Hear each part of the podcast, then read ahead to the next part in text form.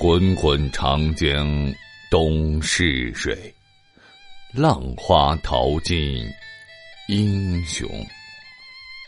中华民族数千年的文明史，如雄风，携带着岁月的尘埃和先人们的铿锵行迹，绵延而来。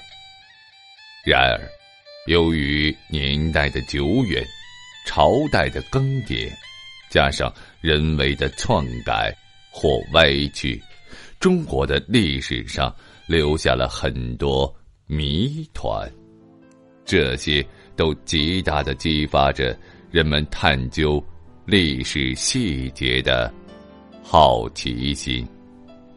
敬请欣赏《中国历史真相》，播讲人绝唱歌，欢迎您继续收听。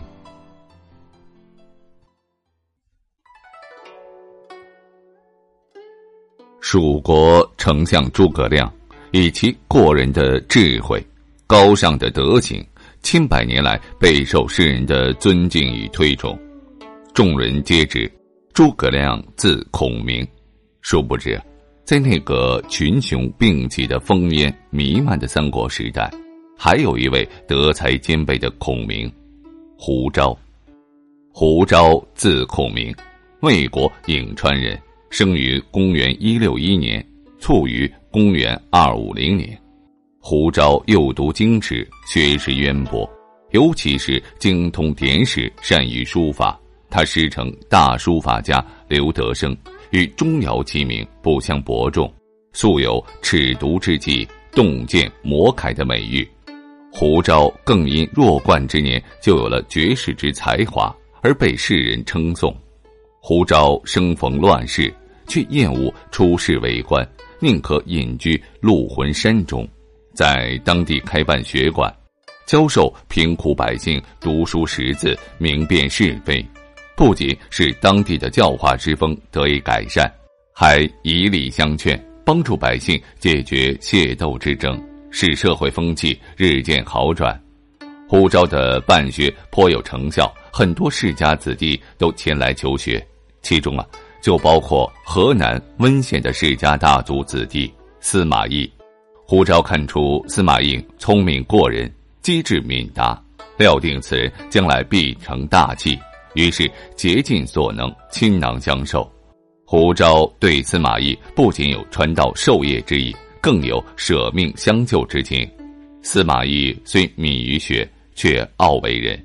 他与人结怨，遭人追杀，幸得胡昭。历尽艰辛，赶往劝说，司马懿才得以死里逃生。胡昭志不在朝野，却生不逢时。时值东汉末年，权臣摄政，群雄并起，各路诸侯为了增强实力、争夺地盘，纷纷广发英雄帖，招揽人才。求贤若渴的曹操得知胡昭是才德兼备之人，且在当地颇负盛名。于是多次派人请胡昭入仕为官，胡昭不为所动。然曹操却不厌其烦，屡次相邀，逼得胡昭无奈之下亲自前往拜见。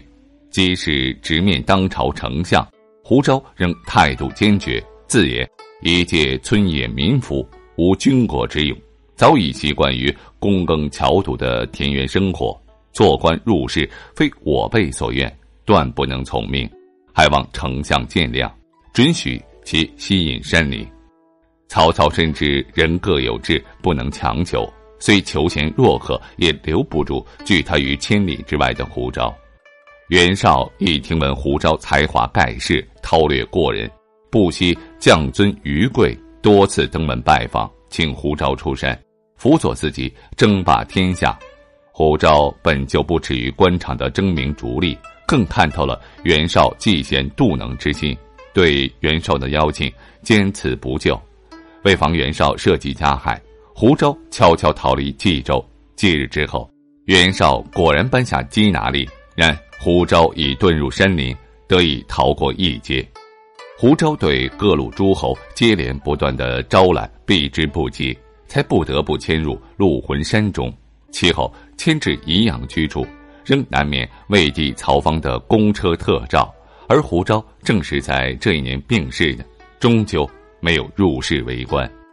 于是，悠悠千年的中国历史之上，便只留下了诸葛孔明的鞠躬尽瘁，死而后已，而隐没了胡昭的赤毒之计，洞见魔开。